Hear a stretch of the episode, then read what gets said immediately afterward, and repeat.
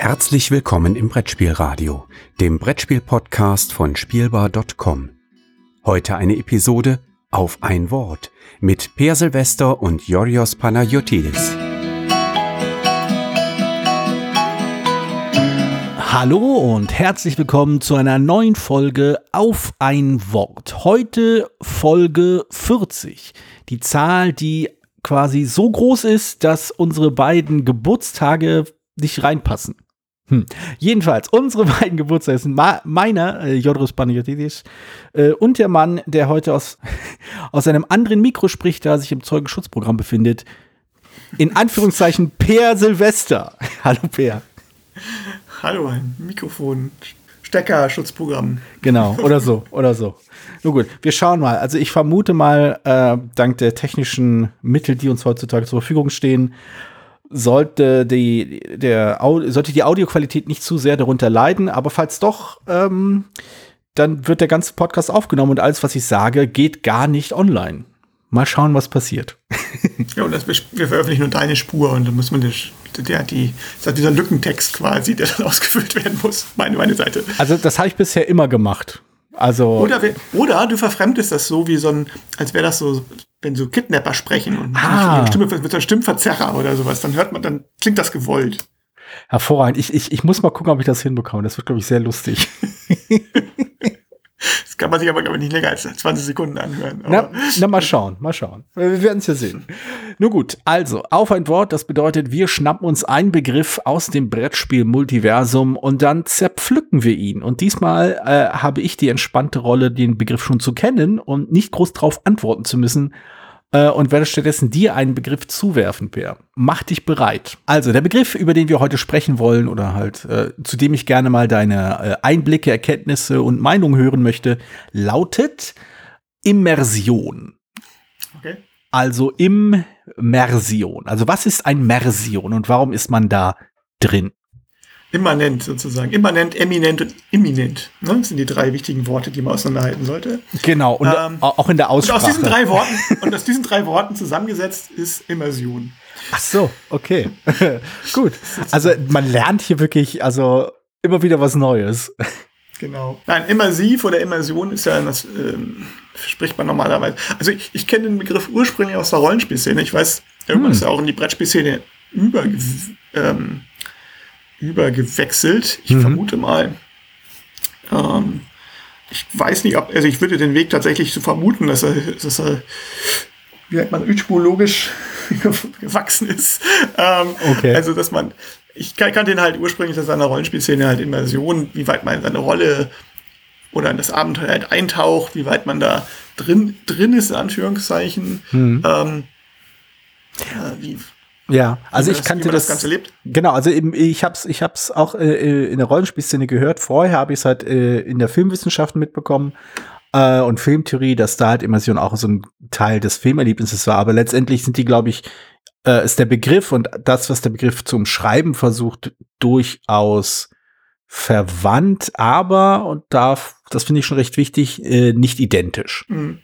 Also ja, also ich sag ja auch, stimmt. Ähm, ich habe gerade eine Filmkritik gehört, Video im Englischen, aus dem Englischen da Immersive, ne, Immersive mhm. Experience und dass man da in den Film eintauchen würde, würde man im Deutschen, glaube ich, sagen, oder in dem Buch eintauchen. Mhm. Ich denke da schon, dass da Literatur und so weiter auch drin ist. Ähm, doch, gerade so, und bei, bei, bei Spielen, bei Rollenspielen geht es ja eben nicht nur darum, dass man das halt sozusagen sich, sich eintauchen lässt, dass man die, dass die Erzählung oder das Kinoerlebnis so intensiv ist, dass man da quasi sich drin verliert, mhm. sondern ähm, beim, beim, beim Spielen ist es ja auch, hat das ja auch zu tun, dass man ja sich auch drin verliert, aber dass man halt eben auch entsprechend agieren kann. Und mhm. dass man denkt, dass man Gefühl hat, man bewegt sich in dieser Welt. Mhm. Ähm, bei Brettspielen ist es jetzt, ähm, Brettspiele sind jetzt halt keine Rollenspiele, sondern ähm, ich denke, dass da die Immersion halt drin ist, oder so oft benutzt wird, zumindest der Begriff. Ich weiß, du äh, bist da ja immer sehr mit Narrativen und so, gibt es verschiedene mhm. Ebenen, ähm, dass du sehr vorsichtig bist. Aber zumindest dabei, dass es benutzt wird, ist es, denke ich, eh nicht so ein bisschen aus dem Rollenspiel abgeleitet. Wie weit ist es das Thema, das Setting so weit umgesetzt und die Spielhandlung, wie weit sind sie da drin, dass ich mich da so auch so ein bisschen wiederfinde, dass ich das Gefühl habe, ich kann die Spielhandlung sehr mhm. schnell mhm. umsetzen. Ähm, und ich weiß, was, wofür die einzelnen Sachen stehen, die ich mache. Das mhm. wird weniger bei einem Eurogame der Fall sein, wo ich weiß, okay, natürlich hier, wenn ich mein Schiff jetzt hier äh, von Hamburg nach oder über den Bosporus setze, bei Bosporus Hunter, dass, ähm, dass das Schiff ich bin ich jetzt nicht immersiv in meiner Rolle drin als Händler, sondern es geht tatsächlich, glaube ich, mehr so, also meistens eher dann um ähm, sehr viel narrative, narrativer ausgelegte Spielerlebnisse. Also, mhm. also ich glaube, ich glaube auch, dass halt ähm, dass halt die, die Unterschiede zwischen Film und Rollenspiel und, und Brettspiel, wenn, wenn wir davon Immersion sprechen, irgendwo mit dem, mit dem Begriff Abstraktion zu tun haben, dass man innerhalb eines, eines Films, also im Kinosaal zum Beispiel, wenn es halt so abgedunkelt ist und wenn halt der, der Bildschirm die einzige, also nicht die, die Leinwand quasi Hauptaugenmerk ist, man nichts um sich herum mitbekommt und alles abgedunkelt ist und die Geräuschkulisse und, die, und der Sound einfach laut genug ist, dass man eben die ganzen anderen Störgeräusche der, der Leute, die im Kinosaal sitzen, nicht mitbekommt. Das ist eine andere Form von Immersion, ist eine andere Nähe zu dem, was man wahrnimmt. Und im Rollenspiel zum Beispiel ist dann schon die erste Abstraktion drinne, weil man halt in der Regel irgendwo an einem Tisch sitzt oder vielleicht äh, zu Studentenzeiten auch auf dem Teppich sitzt. Das Brettspiel, finde ich, bringt dann eine weitere Ebene der Abstraktion hinein, weil wir uns noch nicht mal, während wir beim Rollenspiel uns einfach quasi voll und ganz im, irgendwie vorstellen, was wir sehen, wo wir uns befinden und uns das so quasi vielleicht ein bisschen ausmalen und währenddessen quasi die Gesichter unserer Mitspieler oder MitspielerInnen sehen, findet das beim Brettspiel halt gar nicht statt.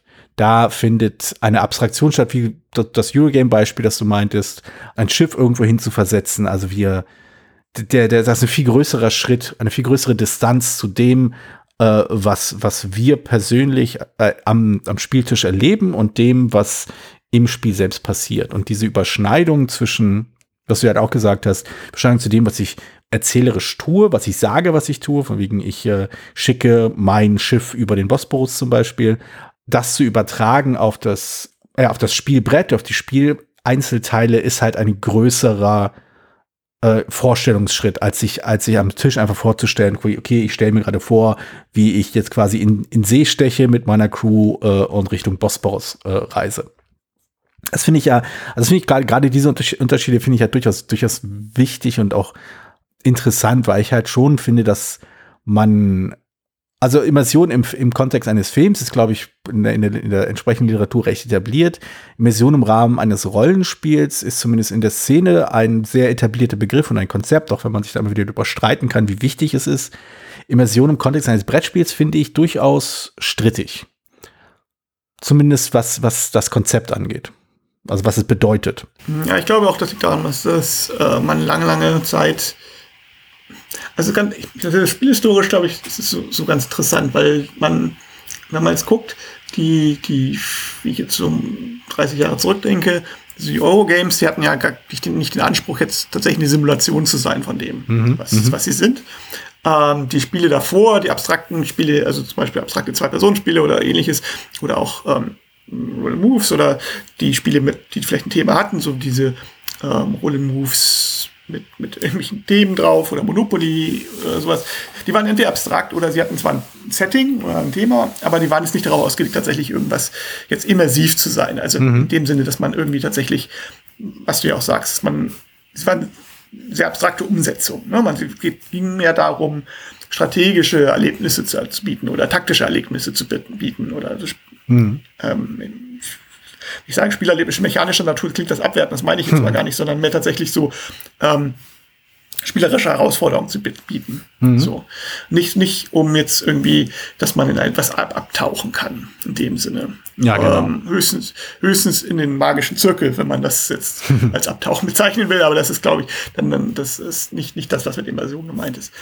Ähm, die, aber selbst, selbst die, die, die amerikanischen Spiele oder amerikanische Schule und Wargames und so weiter hatten, hatten das war sehr, sehr viel simulationstechnischeren Anspruch. Aber eben auch nicht unbedingt jetzt einen immersiven Anspruch, sondern Ja. die wollten auch, auch die wollten etwas simulieren. ich Und, glaube, in, ähm, in, dem, in dem aber Zusammenhang. sehr auf, Ja. aber eben auch auf, auf einer ganz anderen Perspektive, auf dieser Vogelperspektive und Genau. Zusammenhänge zeigen vielleicht. Genau. Und eben auch da nicht, also selbst wenn ich Wooden Chips und Iron Man wieder als Beispiel nehmen, was ich früher mal ein paar Mal gespielt habe, als Segelfan, Mhm. Ist man, äh, ist man ja nicht verwöhnt gewesen, was, was es äh, viele Spiele mit diesem Thema gibt, die überhaupt irgendwas, die, wo, die, wo der narrative Bruch nicht komplett groß war, wie bei Mhm. Maritim, wo man die Leuchttürme durch die Gegend bewegt. Ähm, Wer tut das heute ist, nicht? Ne? ja, ja, genau. Ähm, selbst, selbst bei dem Spiel ist es ja nicht, ist, man kann man sich zwar vorstellen, wie das aussieht, aber auch nicht da das Gefühl, dass man jetzt irgendwie auf dem Schiff ist oder Hm. sowas. Also, ähm, Wobei, ich glaube, ich würde halt vielleicht noch einen kurzen Einschub machen. Ähm, dieser Gedanke, diese amerikanische Schule und diese Simulation, ich glaube, gerade wenn wir uns vom, vom, vom Wargame wegbewegen in Richtung Brettspiel, merkt man zwar immer noch so ein bisschen die Hintergründe, aber ich glaube, da geht es sehr viel stärker um, um diesen abbildenden Charakter.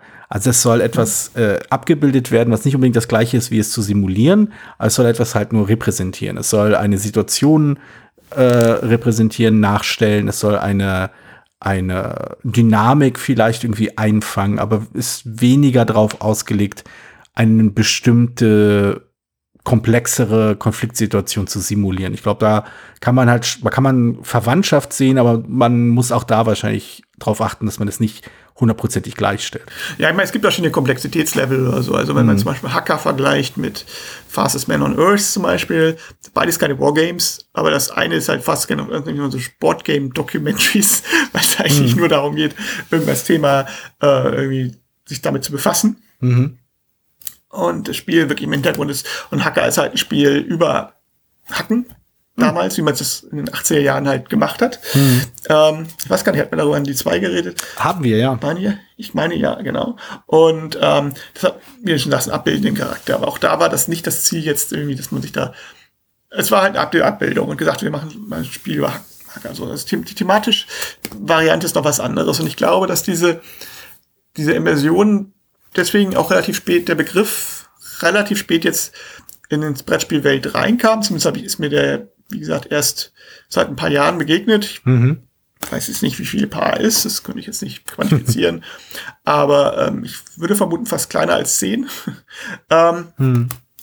und vermutlich liegt das daran, dass sich zum einen vielleicht Sprache internationalisiert hat mit den Immersive Experience, ähm, dass das ein bisschen übernommen hat, aber ich glaube einfach auch, dass es daran zu tun hat, dass so Spiele wie dass die narrativen Elemente in Spielen größer werden oder verstärkt werden. Es sind mehr Spiele, die sehr starke narrative Elemente haben, auch wenn sie vielerorts halt immer noch auf textlicher Basis sind, so wie bei Robin Hood oder so. Ähm, aber es, dieses, diese Narrativität kommt auch nicht zuletzt durch die Escape Rooms und kooperativen Spiele und so weiter sehr stark. Also ähm, und dadurch kommt halt eben auch die Möglichkeit, wird halt, dass das im Spiel, ähm, Achtung, eine Geschichte erzählt wird. Ich weiß, du magst liebst diesen Begriff. ähm, und damit meine ich jetzt aber nicht die, nicht, nicht halt über Texte, sondern tatsächlich über Spielhandlungen, die sich auch innerhalb des Settings bewegen. Ich meine jetzt nicht die Geschichten, die man halt hat, oh, du hast mich angegriffen und ich dich nicht oder so, sondern wie bei Pandemie zum Beispiel, oh, die haben den Ausbruch in Asien nie so richtig ganz unter Kontrolle gekriegt, aber dann haben wir dann doch irgendwie das und das so geschafft. Also da, das hat ähm, gerade so bei Pandemy Legacy zum Beispiel fand ich schon dieses Gefühl, am Tisch zu sitzen und gemeinsam zu planen, wie man diesen Kata fühlte sich schon sehr nach Katastrophenschutz an. Und das, da würde ich schon sagen, da war eine gewisse Immersion vorhanden in dem Sinne. Ja, Ähm. ich, ich glaube, ich glaube, da äh, äh, lässt sich vielleicht auch schöne Parallele zu, zu Filmen, denke ich, aufziehen, die auf eine ähnliche Art und Weise, obwohl da, der Begriff, der da benutzt wird, ist ein etwas anderer. Wo, wo, nein, das stimmt nicht ganz. Es geht schon um Immersion, aber was Spiele in den Momenten schaffen, ist halt die, äh, auch hier wieder ein englischer Begriff, die Suspension of Disbelief, also das, das ähm, Unterdrücken des Anzweifelns, wenn du so willst. Also du hörst auf, daran zu zweifeln, dass das, was du siehst, echt ist. Also du hörst auf, daran zu denken, dass das, was du siehst, nur gestellt ist, nur ein Film in einem Kino zum Beispiel, sondern fängst an zu glauben, dass das, was du siehst, Realität ist. Dass diese Menschen, die du da auf der Leinwand siehst, tatsächlich die Personen sind, wie die sie halt nennen und nicht die Schauspieler, dass sie tatsächlich äh, das empfinden, was sie da quasi so schauspielerisch irgendwie austragen, dass die Dinge, die man sieht, die Schießereien oder die, die Konflikte oder die Geschichten und die Zeitsprünge, hast du nicht gesehen, dass das alles eine gewisse Realität hat, eine gewisse Glaubwürdigkeit hat und einen gewissen Echtheitscharakter. Und das ist irgendwo so ein klein wenig so, also ein, ein Trick, ein kognitiver Trick, den man halt so, den man halt so macht im Kino, ähm, und der natürlich dadurch einfacher wird, weil der Film darauf ausgelegt ist, diesen realistischen Anspruch zu, zu halten. Also du siehst zum Beispiel keine Kameras in, im Bild, du siehst keine Schatten von Leuten, die nicht da sein sollen. Du siehst auch solche Tricks wie von wegen die, diese 180-Grad-Regel, dass du halt, äh, wie die Kameras aufgestellt sind, damit du denkst, ah, okay, die reden miteinander und die reden nicht aneinander vorbei oder sowas. Oder du weißt halt immer, wo du, äh, wie die Sachen, die du siehst, halt irgendwie Sinn ergeben. Und ich glaube, diesen Gedanken, äh, der lässt sich zu einem gewissen Grad auch auf Brettspiel übertragen. Dass das, was du siehst, eben nicht zu oft mit der eigenen thematischen Logik bricht. Also, dass du zum Beispiel keinen Regelmechanismus hast, den du nicht einordnen kannst in das Spiel selbst. Also, wenn du das mal akzeptiert hast, bei Pandemie ähm, sind diese Würfel eben halt eine Gruppe von infizierten Menschen. Und dann wenn, wenn du den Sprung erstmal machen kannst, dann kannst du auch verstehen, ah, natürlich, sie bewegen sich aufgrund dieser Karte jetzt von diesem Bereich in diesem Bereich. Oder weil ich die Karte irgendwie Gegenmittel habe oder wie auch immer, ähm, kann ich diese infizierten Menschen quasi rausnehmen, die sind jetzt nicht mehr infiziert. Oder äh, weil eine andere Karte gekommen ist, irgendwie plötzlicher Ausbruch, also auch ganz schön formuliert irgendwie in dem Spiel, dann taucht halt woanders irgendwo tauchen dann auf einmal äh, infizierte Menschen auf, deswegen kommt der Würfel rein. Also diese innere Logik, äh, Bildsprache oder Komponentensprache, wenn man so will, die hilft dabei, dass man eben nicht rausgezogen wird, dass du halt eben drinne bleibst in dieser Spielrealität äh, und diese, wie gesagt, Suspension of Disbelief wird halt vereinfacht und du bist dann näher an dem, äh, an dem Erlebten, an dem Gespielten dran. Ja, ist ganz gut, dass du das gerade gesagt hast, weil ich habe, wenn du geredet hast, dann überlegt, ob, ähm, also bei, bei Filmen ist es halt so, also zumindest mich, ähm, und bei Büchern ja auch, zum gewissen Grade, ähm, dass wenn die interne Logik nicht stimmt, dass, dass das ein Problem darstellt. Also mhm. wenn man jetzt fragt, warum ja. hat er das jetzt nicht gesehen oder warum ist er jetzt nicht lange oder so offensichtlich, dass äh, jetzt das, also das, das bringt dann aus dem Film raus. Also mhm. das meine ich jetzt gar nicht, wenn er mit der vierten, vierten Wand bricht, sondern tatsächlich, wenn man einfach jemand so, so doof ist oder sowas oder so, ja. ähm, wo du sagst, es, also ich meine ja, ich ähm, ich weiß nicht, Godzilla, Emmerichs Godzilla zum Beispiel hatte so ganz viele Szenen, wo du sagst, boah, ey, das jetzt, das geht so weit, das ist so albern, auch innerhalb der Filmlogik, mhm. dass, ähm, also wenn dann am Ende so, oh, wir haben jetzt das gerettet, indem wir das, die Kameras benutzt haben und dann weltweit gemacht haben und der Geheimagent sagt, ich habe jetzt die Kamera geklaut. Das war eine Live-Aufnahme. Also, äh, das sind so Sachen, wo du sagst, das ist einfach nur albern und dadurch kann man den Film das kommt ständig, deswegen kann man den Film nicht ernst nehmen. Hm. Und ob das, ich habe gerade mich gefragt, ob dieselben, ob es, als er nur ein anderes Medium ist und anders funktioniert, auch die Immersion ein bisschen anders funktioniert, mhm. ist ja ein bisschen andere Tricks, die man braucht, ob auch, ähm, ob es dann auch andere Sachen gibt, die einen rausbringen. Aber es stimmt natürlich, die innere Logik. Ich glaube, bei, ich, bei, bei Spielen ist der, der Schritt noch davor. Die innere, also muss natürlich auch konsistent sein, aber sie muss halt auch vor allen Dingen da sein. Mhm. Wie gesagt, so bei Sherlock äh, waren die Fälle halt problematisch, wo nicht klar war, wer wir waren, mhm. weil wir nicht dann gar nicht erst eine logische Sache aufbauen konnten. Wir wussten, okay, wir sind jetzt irgendwelche Ermittler, die oder Kommissare oder was, die diesen Fall versuchen zu lösen, oder wir sind Ermittler, die versuchen darüber zu gucken. Okay, dann kann man sagen, wir haben jetzt diese Hinweise, man kann das irgendwie interpretieren, warum man die in mhm. dieser Reihenfolge kriegt.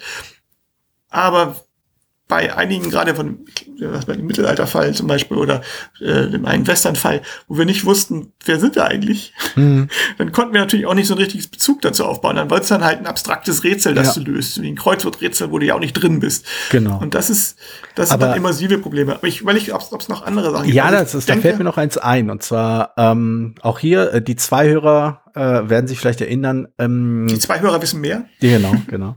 äh, dass das äh, mittlerweile doch sehr alte, aber immer noch sehr geschätzte und wenn auch nicht fehlerfreie äh, Android, also nicht Netrunner, sondern Android, der Ursprung des Ganzen, hat halt einen Regelmechanismus, der in starkem Kontrast zur Perspektive des restlichen Spiels steht und die einzige Möglichkeit, das aufzulösen, dazu führt, dass man eine völlig andere äh, Geschichte ähm, irgendwie zu erleben scheint.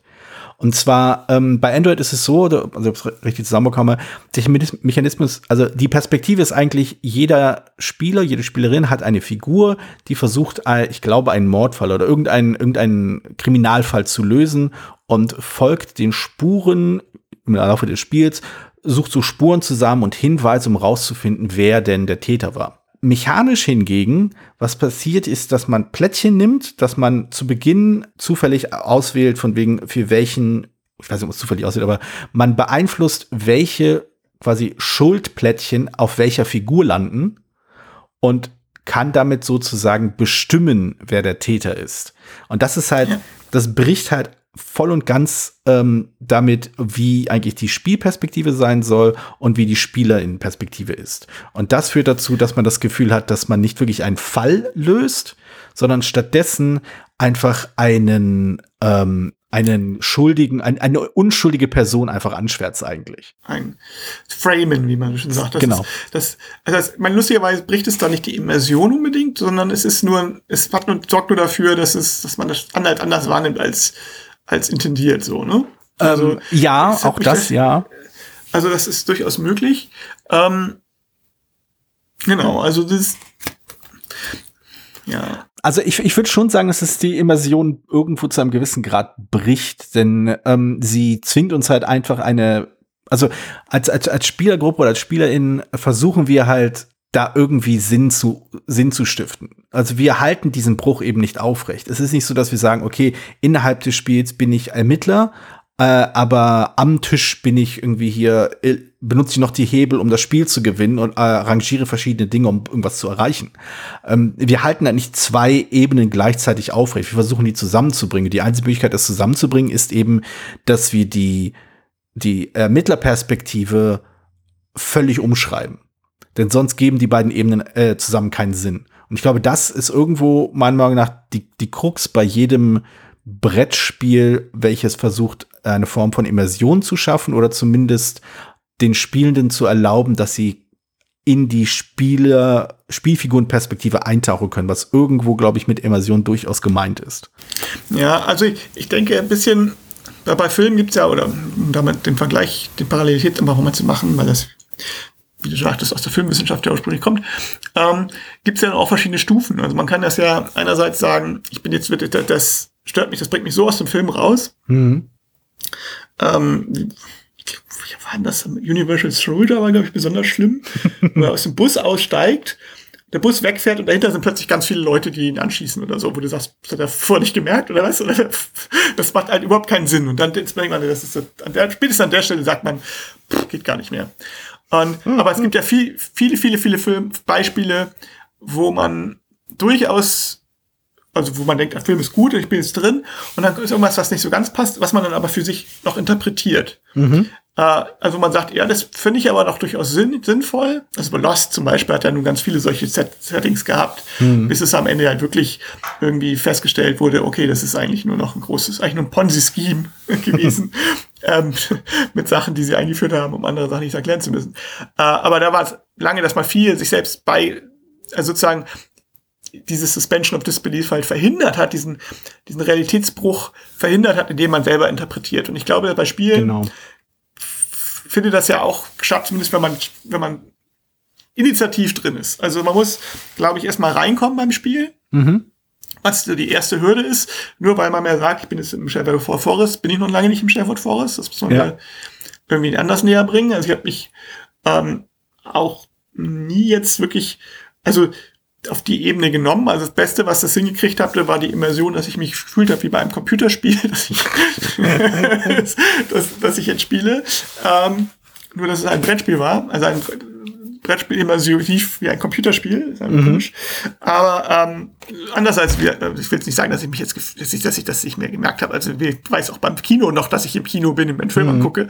Aber man ähm, interpretiert es ja für sich sehr persönlich und deswegen liegen einem eventuell die Charaktere am Herzen oder man denkt darüber nach, was könnte dann passieren oder was weiß ich. Genau. Ne, also wenn es ein guter Film ist. Und ähnlich ist es halt bei Spiel, bei guten, bei, bei Spielen mit einer starken Immersion auch. Ich habe ich plötzlich, verliere mich nicht im Spiel, ich denke, ist heißt nur ein Spiel, sondern ist ja, habe ich ganz vergessen. Ich dachte, ich dachte, wir retten wirklich die Welt. Das kommt ja nicht zustande, aber es ist so zumindest, dass ich das Gefühl habe, ich bewege mich in dieser Spielwelt und es macht ja Spaß, diese Realitätsflucht. Die kann halt bis einem gewissen Grinde kann meine Kognition auch leisten, dass ich selber, okay, innerhalb dessen wenn ich mal drin bin, kann ich kleinere Brüche durchaus noch interpretieren. Wie gesagt, zum Beispiel bei Android, dass ich sage, eigentlich framen wir den Typen.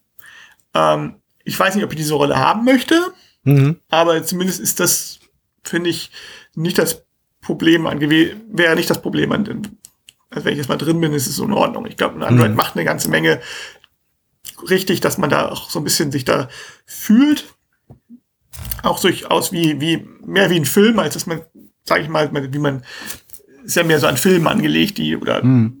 oder an ähm, Geschichten, also Büchern, äh, die, die so sind und so ähnlich. Das kriegt Android ganz gut hin, nur dass halt die Narrative ein bisschen anders als, also man sich sehr stark zurechtbiegen muss für sich. Aber ich würde sagen, initiativ ist man da schon mal ganz gut drin. Mhm. Und da muss das, das muss aber ein Spiel schon mal eine gewisse Menge leisten. Da reicht es eben nicht zu sagen, ja, ihr seid jetzt Händler im Mittelalter oder so, sondern man muss genau. mit, mit viel Background zum Beispiel. Das ist alleine reicht halt noch nicht. Ja, genau. Das, das war mein Beispiel mit dem, ähm, äh, dass im Film halt auch quasi zugearbeitet wird. Und ich denke auch Spiele können dahingehend den Spielenden zuarbeiten, damit es einfacher ist. Und ich glaube, ein Teil davon äh, ist halt durch diesen abbildenden Charakter aus der amerikanischen Schule möglich. Und ich glaube, das ist, glaube ich, ich glaube, das trägt auch viel dazu bei, dass diese Spiele als immersiver empfunden werden als zum Beispiel äh, sogenannte Eurogames, weil dort weniger zugearbeitet wird. Ich glaube, die Perspektive spielt eine Menge Rolle, die du einnimmst. Mhm. Ich meine, es ist auch hier Perspektive ist ein schwammiger Begriff. Ich benutze ihn gerade mal irgendwie bei meinem Blog-Eintrag, den ich gerade so ein bisschen vor mir hinschreibe, benutze ich den anders. Aber ähm, da benutze ich die Perspektive, die ich, wie ich ein Spiel sehe. In diesem mhm. Fall meine ich tatsächlich, welche Rolle ich einnehme, welche Perspektive ich im Spiel einnehme. Also mhm. welche, ähm, dass ich eben nicht, was ich vorhin meinte, dass ähm, das Spiel quasi von oben sehe, wie bei Regatta oder ähm, Wooden Chips und Iron Man, was ich beides gute Umsetzung finde. Von Spielen gerade Regatta ist eine super Umsetzung von einer Regatta, aber sie ist halt, ich fühle mich nicht auf dem Schiff, sondern es ist tatsächlich, ähm, als, als würde ich die Regatta von oben sehen und mir angucken und dadurch ist sie aber nicht immersiv, weil ich diese Perspektive nicht habe. Ne? Das funktioniert bei Pandemie besser, weil das halt, wenn man so Sachen bekämpft, hat man so einen Griff. Du hast also ein bisschen ähnliches berichtet über ähm, äh, Mini World War II. Ja. Heißt das so? Ja. Genau. Dass also ein bisschen die, die, die Perspektive da halt stimmt. Ich, ich würde auch sagen, die ähm, ähm, King's Dilemma ist immersiv, weil man da die Perspektive so ein bisschen mehr übernimmt mhm. äh, von, von den Entscheidungsträgern. Das passt tatsächlich zu den Sachen. Ich Android hat ein hohe narrative Element und dadurch ist es in ähm, dadurch, dass die Person, dass man so aus seiner, die Person so ein bisschen aus seiner Sicht spielt, aus so Mikrosachen, mhm, was mache mhm. ich jetzt, was passiert mir jetzt, mhm. ähm, ist es immersiver als werden die meisten Spiele eben diese dieses diese Vogelperspektive quasi übernehmen ja, ja. Ähm, und das dadurch äh, halt ja eine abstrakte Ebene mehr hat und deswegen nicht so gut funktioniert. Also Krimispiele sind jetzt deswegen beliebter, auch beliebt, denke ich, weil man halt eben die klare Perspektive, man weiß, welche Perspektive man einnimmt, das ist glaube ich ja. das Erste. Ja. Und ähm, man handelt auch innerhalb dieser Perspektive und es ist eben mhm. nicht äh, wie bei der Regatta, wo ich sage, dass ähm, ich handle als würde ich auf dem Schiff sein, ich sehe das Ganze aber aus Vogelperspektive. Ja, genau. Also ich denke auch, dass das halt, also die, die eine kohärente Perspektive für die Spielenden ähm, sehr halt zuarbeitet, um äh, um sich halt quasi das Ganze besser vorstellen zu können, um halt auch innerhalb der Sprache und innerhalb der Komponenten und der Elemente des Spiels zu denken. Und letztendlich ist Immersion vielleicht auch nur das in einem Brettspiel, dass wir unseren Kopf einfach mit den Begriffen, mit den Ideen, mit den Perspektiven und auch mit den äh, Elementen füllen, die wir uns, die wir uns in der, äh, aus unserer Perspektive auch vorstellen würden. Also du hast Mini World War Tour erwähnt und das finde ich da zum Beispiel auch sehr gut getroffen, denn die Abwägung, die Entscheidung, die man fällt und die Auswirkungen, mit denen man rechnen muss, finden halt auf einer Ebene statt, die in meinen Augen kohärent ist, auch wenn man eigentlich nur Karten aus der Hand legt und dann quasi für, Karten auslegt, um Punkte zu, äh, zu haben, die man dann irgendwo anders benutzt. Also abstrakter geht es eigentlich nicht. Also wenn es einfach nur ums Abbilden gehen würde, um halt wirklich eins zu eins mit, mit, mit richtigen Kampf, äh, mit richtigen Kampftruppen äh, irgendwo ein Land erobern oder so, davon gibt's nichts. Das ist halt absolute Vogelperspektive, aber gleichzeitig die, die Gedankenwelt und die Überlegung, die man so hat, die finde ich sehr nah und auch sehr gut vorstellbar. Und das hält dem, das gibt dem ganzen Spiel einen sehr, ich will nicht sagen immersiven Charakter, weil ich Immersion im Spiel immer so, so schwierig finde, aber es, es, es hilft einem so richtig drinne zu sein, wirklich nur innerhalb dieses Spiels zu denken. Aber mir ist gerade eben noch nämlich ein anderer Begriff eingefallen. Du hattest zu Beginn so ein bisschen diesen, diese, diese, diese Diskrepanz äh, aufgezeigt zwischen, zwischen Eurogames auf der einen Seite und Spiele aus der amerikanischen Schule auf der anderen Seite, ähm, dass die einen als immersiver gelten, als thematischer gelten. Würde, könnte man denn sagen, dass wenn, wenn man Immersion als Eigenschaft thematischer und amerikanischer Spiele versteht, könnte man vielleicht so etwas wie Flow als Eigenschaft von Eurogames verstehen? Ist das eine Art Gegensatzpaar oder irgendwie nicht ergänzendes Begriffspaar für die beiden äh, Designschulen? Ähm, also ich würde kurz korrigieren. Also ich, ich habe nicht gesagt, dass die amerikanischen Spiele äh, immersiver sind, so, ne? also, äh, nee, sondern nee. dass sie thematischer sind, also simulativer, simulative Abbilder genau. sind. Genau, das das ähm, auch, aber sie gelten halt. Also schon, das hast du nicht gesagt, aber das habe ich jetzt mal irgendwie äh, weitergeführt. Das ist zumindest meine Wahrnehmung, dass es so, so verstanden wird. Ich, ich glaube tatsächlich, dass ähm, und ich beantworte deine Frage noch irgendwann. Aber erstmal, ähm, ich, ich, glaube tatsächlich, dass das, das, dass das Begriff der Immersion in Brettspielen ein, oft gemeint wird als thematische oder als gute Abbildung von dem, was gemeint ist. Mhm. Ich glaube aber wirklich immersiv ist eins, wie wir schon gesagt haben, dann, wenn die, wenn die Perspektive klar ist und kohärent. Mhm. So, ich glaube, das ist so ein bisschen bei dem Gespräch raus. Das ist nicht dasselbe, wie es die Narrative dass die Narrative oder die ähm, das Thema klar, klar ist oder kohärent mhm. ist. Es ist verwandt, aber es ist nicht dasselbe. Es hat mir mhm. ein paar Beispiele genannt. So. Ähm, um das zum Begriff des Flows zu kommen, mhm. ähm, wahrscheinlich. Also ich weiß es nicht. Ich ähm, bin auch bei dem Begriff des Flows jetzt nicht so sicher zu Hause, dass ich sagen würde, dass ich hundertprozentig jetzt weiß, was damit gemeint ist. Ähm, mhm. Ich denke, dass es darum geht, dass es, dass man sozusagen, dass es, dass es eine logische Schlussfolgerung ist. Wenn das passiert, kommt passiert das und das ist eigentlich alles so zusammen.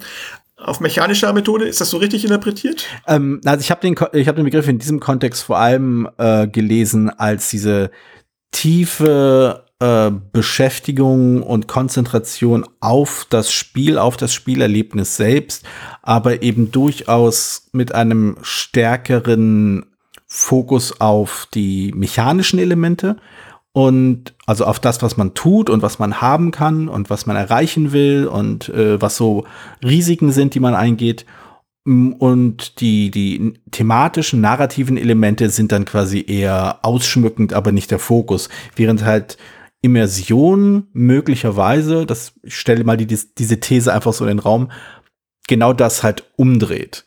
Dass man stärker in den äh, erzählerischen Elementen drin ist, dass, dass man stärker diese Perspektive wahrnimmt, wie diese Welt innerhalb des Spiels funktioniert, wie diese Sachen zusammenhängen und die Mechanismen und die taktisch-strategischen Herausforderungen, die Risiken, die Handlungen und so auch vorhanden sind, aber nicht den Hauptfokus bilden. Hm. Also ich denke, dass Flow eher, also dass die taktischen Elemente tatsächlich im Vordergrund stehen, stimme ich zu. Ob es die mechanischen Elemente deswegen in den Vordergrund, also es kann abstrakter sein, ja. aber ich denke, dass Flow bedeutet, dass sie halt nicht, dass es nicht hakt, dass es so, weiß man, sich hm. logisch aufeinander folgen, das ist so klar, ähm, dass sich das, das Spiel logisch anfühlt, dass es mir eine Zeichen mhm. von Eleganz ist. Mhm. Das würde ich allerdings auch sagen, dass ein immersives Spiel auch einen gewissen Flow haben muss, damit sonst, wenn sobald Mechan bei Mechaniken genau ja. dieser Teil sind, mhm. die eine aus das Spiel raus, rausbringen können. Wenn jetzt so ähm, plötzlich irgendwie zwischendurch eine große Wertung kommt, wenn man jetzt irgendwie mittendrin ist, irgendwie spannend, versuchen jetzt den, den, den, den, den, den, weiß ich, den Täter zu stellen, ist irgendwie, ähm, und jetzt kommt plötzlich aber eine Wertung, wo ich jetzt die Anzahl meiner Karten und die Anzahl meiner Pöppel auf dem Haus oder was weiß ich, zähle, zusammenzähle und das multipliziere mit der Anzahl von Geldmünzen, die ich noch übrig habe und den ja. Investigationschips vielleicht sogar noch oder sowas und ich auf der ähm, Hausarbeiten oder keine Ahnung, auf der äh, Privatleiste besonders weit vorne bin, ähm, das bricht ja auch die Immersion. Also ich übertreibe natürlich jetzt, aber das auch bei einem immersiven Spiel muss der Mecha die Mechanik, muss die Mechanik in den Hintergrund treten. Und ich würde sagen, auch bei einem Spiel, das ein Eurogame, das strategisch taktisch angelegt ist, ist auch da tritt die Mechanik zum gewissen Grund in den Hintergrund. Zwar gibt's, sagt man, sie haben auch die Mechaniken haben einen bestimmten Reiz. Es gibt bestimmte Mechaniken, die haben so für sich einen Reiz, aber die haben einen Reiz, weil sie halt besonders elegant sind. Das Spiel dadurch besonders ähm, lenken. Die lenken das Spiel dann halt durch die, nicht durch die Narrative oder durch die Invasion, wenn man so will, sondern die lenken das Spiel dadurch, dass sie strategisch besonders sind. Also ich denke, Schach zum Beispiel ist dann sehr abstrakt oder Go. Mhm. Ähm, aber es ist, ich weiß nicht, es ist ein Flow. Ich weiß es nicht. Ähm, also ich glaube schon. Also ich, ich, also ich muss zugeben, äh, Schach habe ich äh, nicht so oft gespielt und Go äh, gar nicht. Aber zumindest, was ich darüber gelesen habe, was ich gehört habe, ich glaube, Begriffe, gerade ein Begriff wie Flow im Kontext eines Spiels wird auch nicht aus reimer, reimerischen Gründen, sondern einfach nur, weil es passt, durchaus auch mit, mit Go in Verbindung gebracht. Also so zumindest meine Erinnerung. Ich habe jetzt gerade keinen kein Text parat, den ich zitieren könnte. Aber ich glaube schon, dass es gerade dieses Eintauchen ist, dieses total drinne sein in der spielerischen Herausforderung. Ich glaube, das habe ich oft als Flow bezeichnet gehört. Okay, ja, wenn das so ist. Aber dann ist es in beiden Fällen, also auf der einen Seite ist es das, das, das, die die Perspektive, die man einnimmt, die nicht mhm. gebrochen wird durch, durch mechanische Hackeleien, sag ich mal, sondern mhm. durch, dass es elegant ist. Bei der anderen Seite sind es halt die strategisch, taktisch-strategischen Überlegungen, die, ähm, die nicht gebrochen werden, weil ich mich nochmal ständig daran erinnern muss, wie nochmal der dritte Tiebreaker war oder mhm. wie, ähm, was, was nochmal passiert, wenn jetzt die beiden Figuren nebeneinander stehen.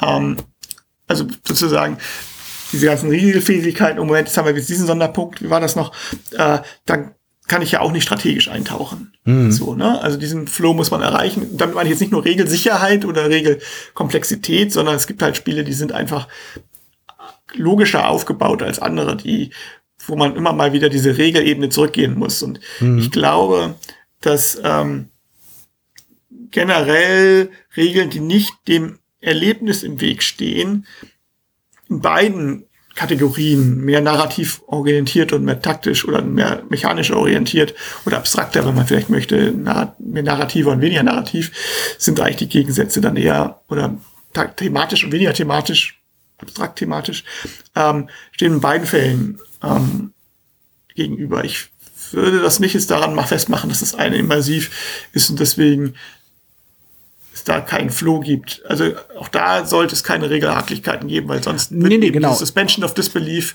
ja. aufgelöst. Also ich, ich würde die Begriffe auch nicht unbedingt gegensätzlich nennen, weil ich würde auch äh, äh, amerikanische Spiele als auch Eurogames nicht unbedingt gegensätzlich nennen.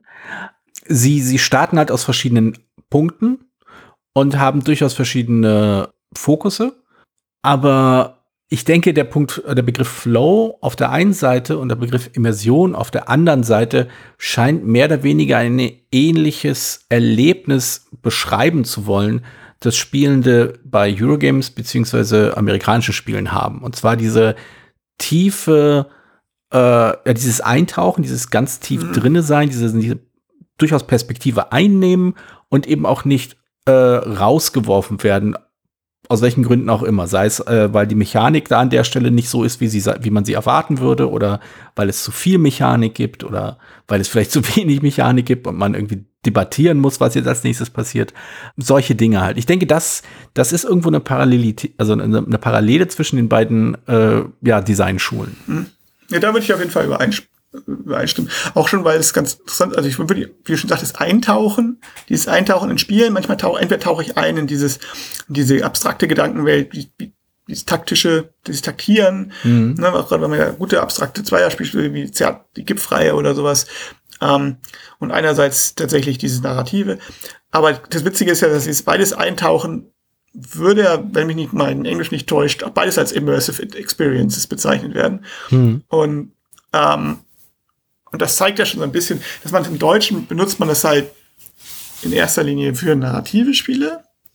Aber ich glaube, ja, es ist halt, es ist, geht halt darum, dass man in das Spiel eintaucht. Und Mhm. welchen Aspekt man jetzt eintaucht, ist, ähm, ist von dem Spiel abhängig oder ist fast egal.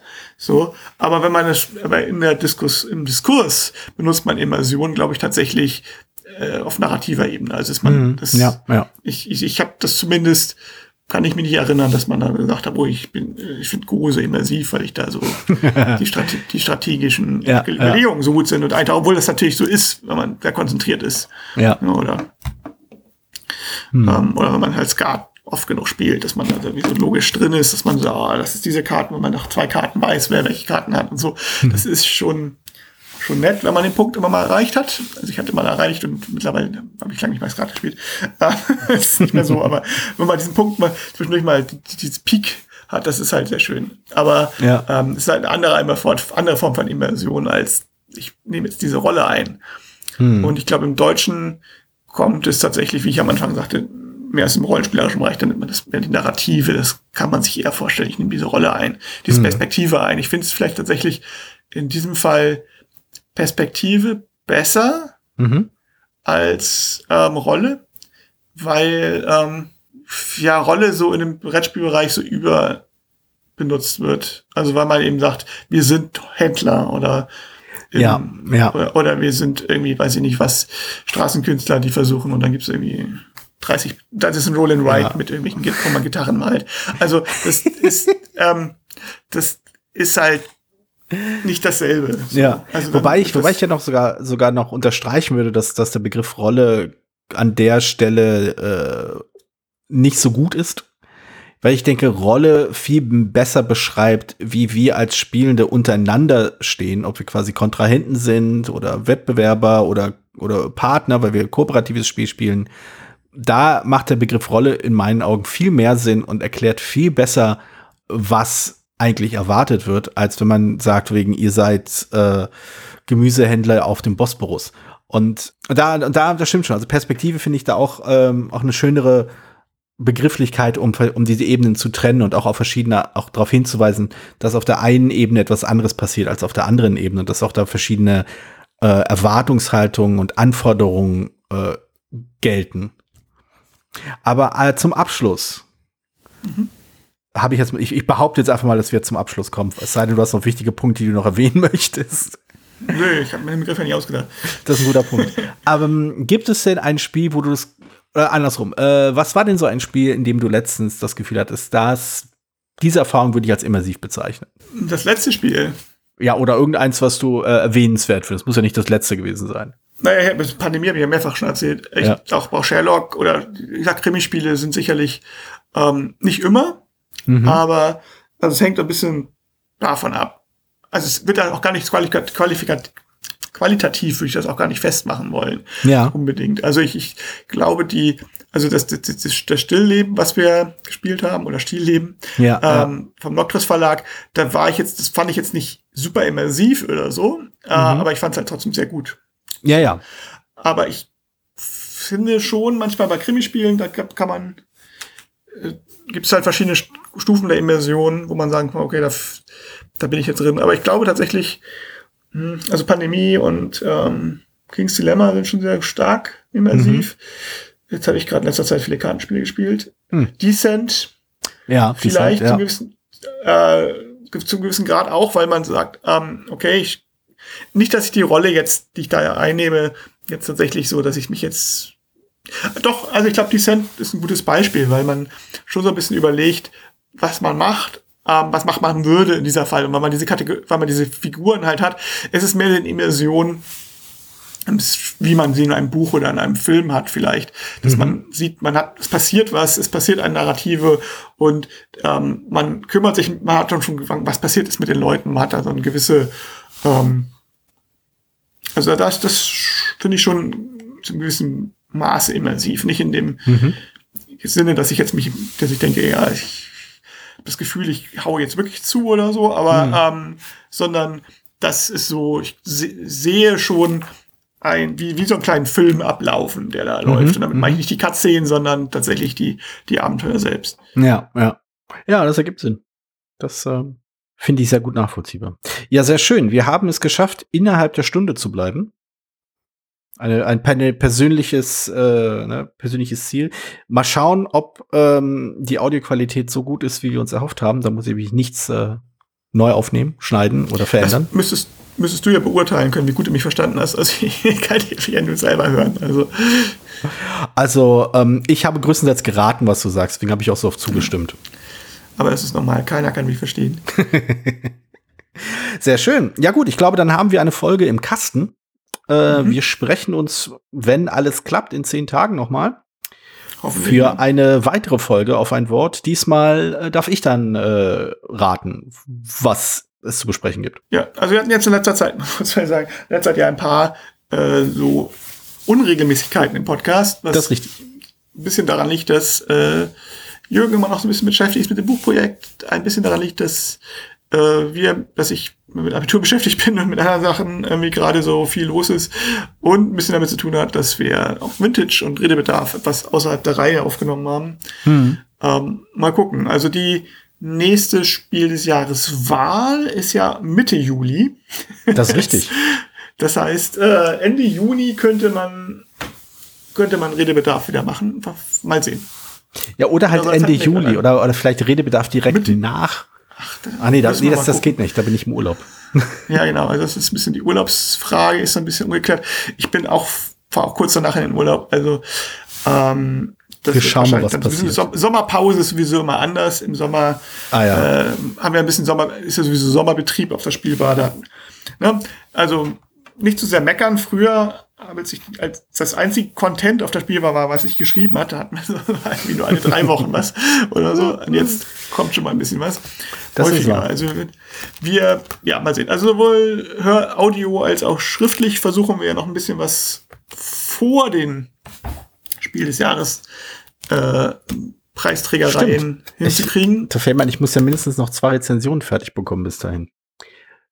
Das wird's. Ja, ich muss vor noch mindestens zwei Spiele spielen bis dahin. Ah. Ähm. Auch nicht schlecht. Nur gut. Äh, okay, dann, äh, bevor wir jetzt weiter mit der, mit der Planung der nächsten äh, Podcast-Folgen hier den Podcast äh, sprengen, sage ich mal, wir reiten äh, mutig äh, in Richtung Sonnenuntergang, Aufgang, Quergang. Ähm, Durchgang. Durchgang. Wir laufen zum Sonnendurchgang, das gefällt mir. ja. Und äh, sprechen uns dann möglicherweise oder auch nicht in zehn Tagen. Alles klar. Okay, bis dann. Tschüss. Vielen Dank, dass du diese Episode von Brettspielradio auf ein Wort gehört hast. Falls du dich mit uns austauschen möchtest, dann findest du uns auf Twitter. Peer unter König von Siam, Jorios unter Joe Dizzy. Außerdem gibt es eine tolle Community rund um das Beeple Brettspiel Blogger Netzwerk. Hier nutzen wir Discord für den Austausch mit Hörern, Lesern und Zuschauern. Falls du ebenfalls dazu stoßen möchtest, klicke auf den Einladungslink in den Show Notes. Natürlich kannst du uns auch gerne Sprach- oder Textnachrichten zukommen lassen. Dazu erreichst du uns unter 01590 55 11 223. Bis bald, wieder hier bei Brettspielradio auf ein Wort.